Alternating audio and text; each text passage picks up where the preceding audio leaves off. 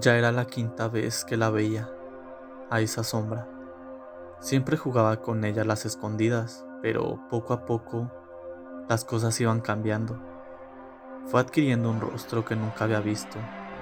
Debo admitir que era horrible, pero no se lo quería decir para que no se sintiera mal. ¿Qué pasaría si le hubiera dicho la verdad? No lo sé, pero a veces hay que tenerle miedo. Su sonrisa era algo aterradora porque no demostraba ni una pizca de inocencia. Al contrario, se veía maldad en sí mismo. ¿Por qué no tenía ojos? ¿Cómo es que puede verme? ¿Acaso es magia? Su cabello era muy largo, pero parecía una escoba. Al parecer no le gustaba estar a la moda, como a las otras chicas de mi colegio. 27 de febrero de 2018. Hoy era el día de mi cumpleaños. Todos estaban divirtiéndose en el patio de mi casa, en el cual allí había una piscina. Estuve hablando un rato con mis amigos y me decidí a hablar sobre ella.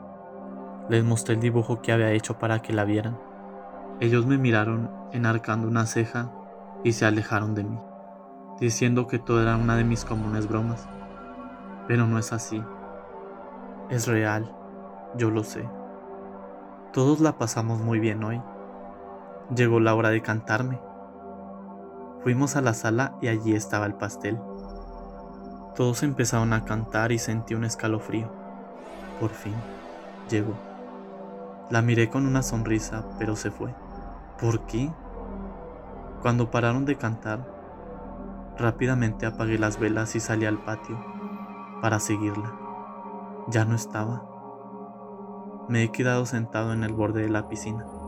A los pocos minutos había unas huellas que eran iluminadas en el suelo. Me dio curiosidad y comencé a seguirlas. No tenía opción, estaba aburrido. Seguía las huellas y me llevaban al jardín. Todo estaba muy oscuro. Las huellas desaparecieron. Quizás todo fue parte de mi imaginación. Volvieron a aparecer y se dirigían a la parte donde estaban las rosas blancas de mi madre.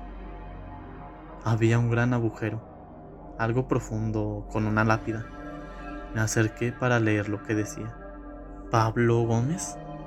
¿Quién es Pablo Gómez? ¿Tiene mi apellido? ¿Acaso es algún familiar? Si es así, ¿qué hace la lápida aquí?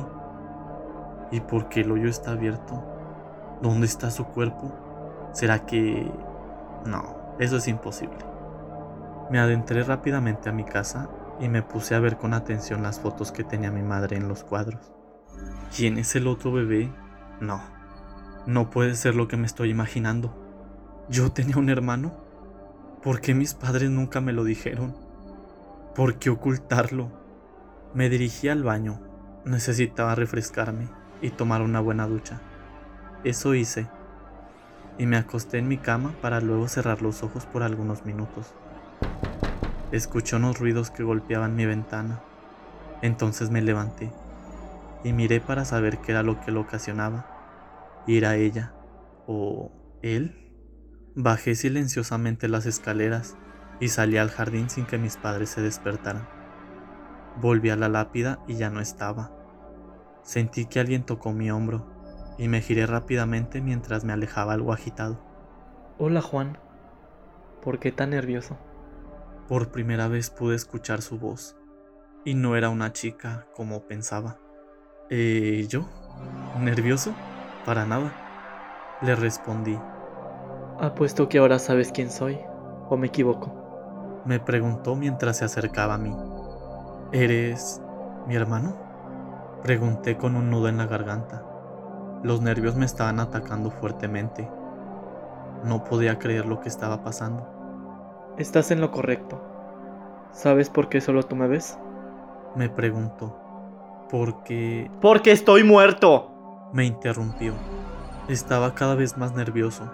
Mi corazón comenzó a acelerarse cada vez más y el sudor de mi frente bajaba. ¿Y cómo moriste? Le pregunté sin dirigirle la mirada. Sentía que me iría peor si lo hago. ¿En serio no te acuerdas? Pues haré que lo recuerdes me respondió con una total seriedad. Me empujó a la lápida y caí dentro. Poco a poco fue metiendo la tierra. ¿Qué haces? Le pregunté asustado. Estoy haciendo lo mismo que un día tú me llegaste a hacer, imbécil. Me respondió con un grito. Cada vez me desesperaba más. Sinceramente no me acordaba de lo que había pasado con él. Ni siquiera sabía de su inútil existencia en este maldito mundo. La tierra ya me llegaba a la cintura y no podía moverme mucho. Sentía que las hormigas poco a poco me picaban. Bueno, no sé si realmente eran hormigas. Cuando llegó a mis hombros, le estaba comenzando a suplicar de que no lo hiciera. Por favor, por favor, no. Pero se reía, se burlaba de mi desesperación. Tranquilo, ya falta poco, Juan. Me dijo para intentar calmarme. Te juro que no recuerdo nada, por favor, para. Mis lágrimas salían y bajaban por mis mejillas lentamente. Poco a poco cubría mi cabeza. ¡Ayuda! Definitivamente, hoy era mi día. Hoy iba a morir. Entonces, sentí que alguien tocaba mi hombro. Juan, despierta. exclamó Pablo. Me levanté rápidamente y lo miré. Todo fue una pesadilla. El día pasó y fui al jardín, pero ahí estaba el agujero enorme.